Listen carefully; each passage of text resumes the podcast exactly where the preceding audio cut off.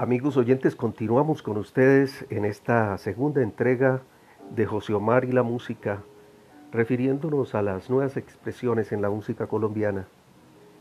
Contextualizamos en el primer episodio lo que enmarcaba el surgimiento de las nuevas expresiones, nuevas sonoridades hacia los inicios de los años 60 en América Latina, en el mundo y particularmente en Colombia las artes como la música, la poesía, la escultura, la pintura, la danza, el cine, entre otras, son expresiones eh, de la cultura de las comunidades, de los pueblos, y se constituyen en, en los instrumentos, la forma como los artistas pueden comunicar sus ideas, sus sentimientos, mediante palabras, mediante formas, colores, sonidos, es decir, es eh, las artes el medio por el cual los individuos nos relacionamos con el mundo.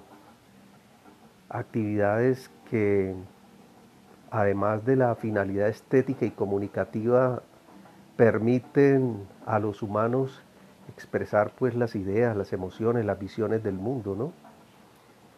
En, en la entrega anterior señalábamos cómo los distintos sucesos que se daban internacionalmente en la política, en la economía, en el desarrollo social de la vida eh, universal, pues repercutía necesariamente en América Latina.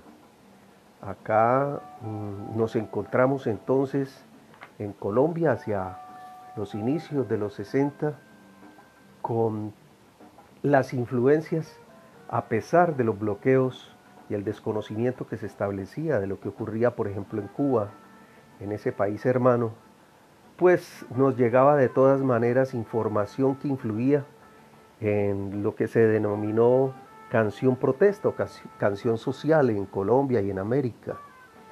Movimientos culturales, musicales, como el de la nueva trova cubana, donde los jóvenes de entonces, Pablo Milanés, Silvio Rodríguez, Sara González, bueno, Noel Nicola, Lázaro García, entre otros, eh, recreaban la realidad y la historia mediante nuevas estéticas en la música, nuevas líricas igualmente.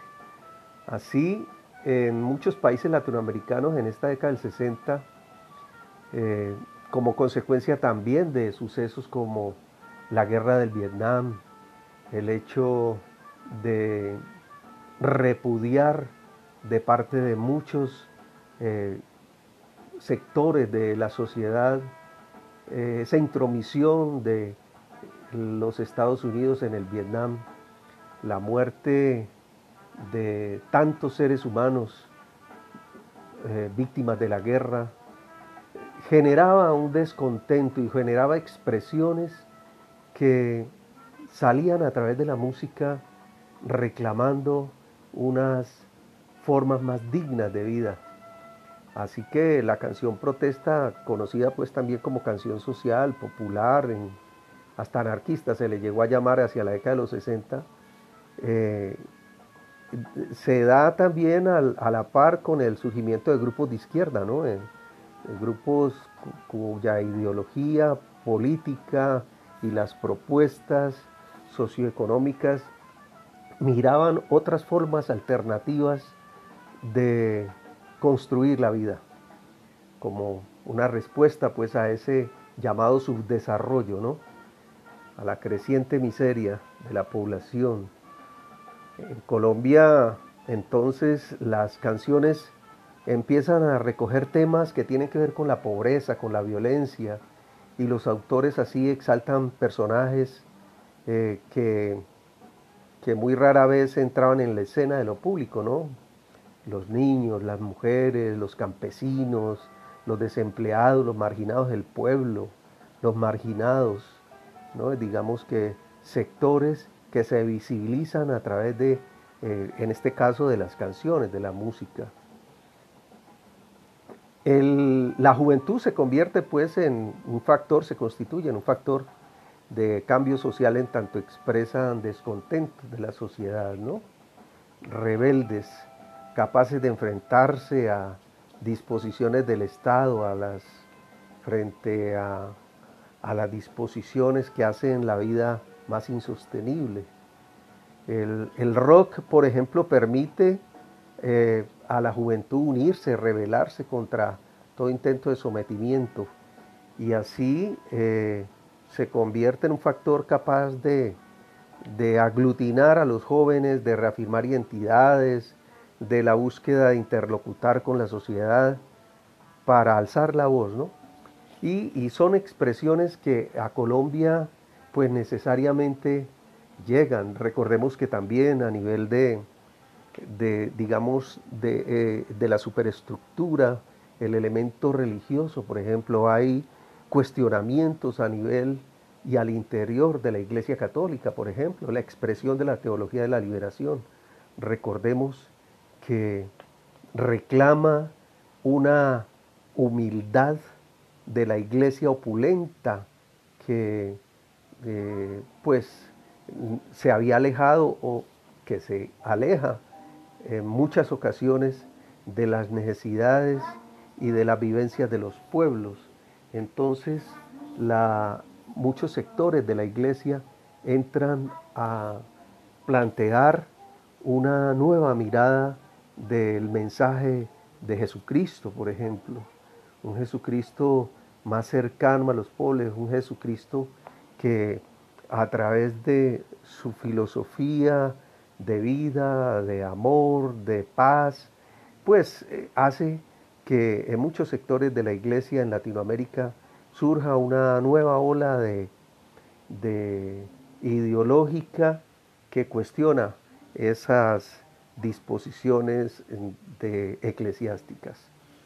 Colombia entonces no es ajena, ¿no? Años 50 se empiezan a generar sucesos eh, y en los años 60 pues surgen estos grupos que hemos llamado grupos de izquierda, ¿no? Las FARC, las Fuerzas Armadas Revolucionarias de Colombia, eh, que, inicialmente son de inspiración soviética, o el Ejército de Liberación Nacional, el ELN, ¿no? Con influencia más eh, tendiente hacia lo cubano, ¿no?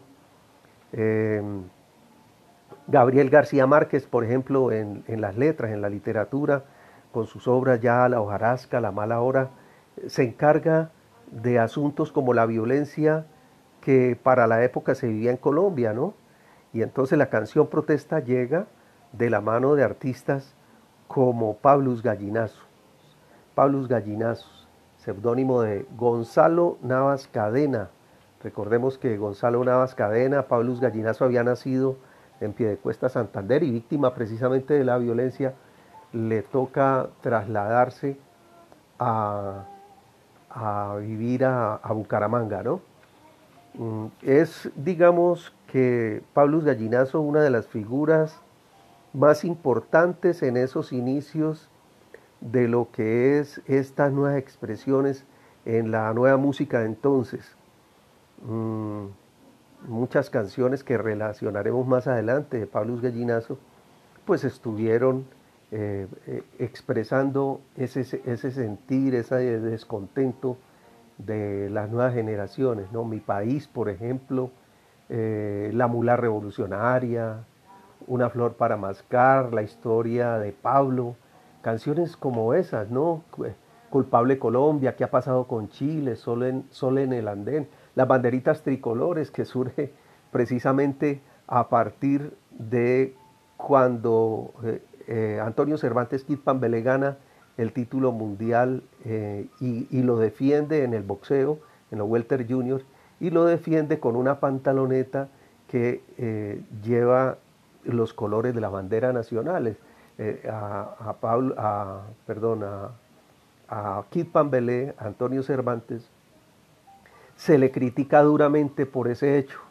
Y precisamente de ahí surge la canción de Paulus Gallinazos, Banderitas Tricolores, ¿no? Ni flores ni peces, otra de las canciones, Soldadito de plomo, Lo que yo siembro, bueno, muchas canciones, algunas interpretadas por, por él mismo, por el mismo Paulus Gallinazo, otras interpretadas por el dueto de Ana y Jaime, que fue otro de los, digamos, de los de las agrupaciones de, de artistas que se convierten en, en, ídolos para la juventud en su momento en Colombia, ¿no?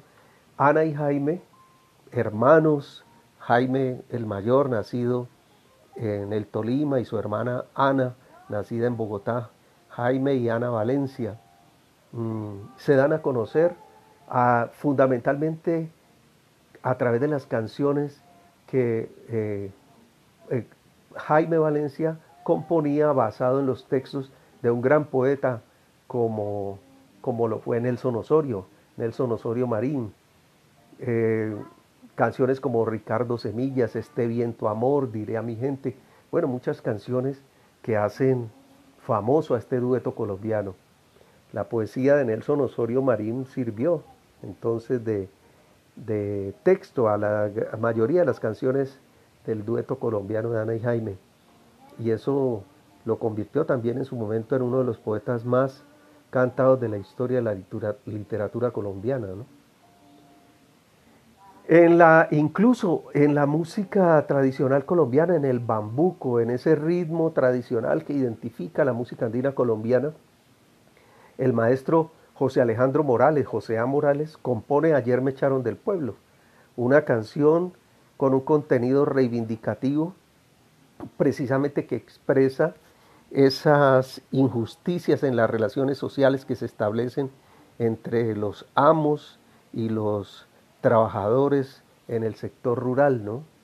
Bueno, entonces son canciones que empiezan a expresar ese descontento, esa nueva forma de a través de la música y de los textos de eh, manifestarse ante unas realidades injustas. Por hoy vamos a dejar aquí, vamos a dejar aquí y continuaremos en un nuevo episodio para seguir hablando de nuevas expresiones en la música colombiana. Recuerden, estamos en José Omar y la música. Los espero en un próximo encuentro. José Omar y la música.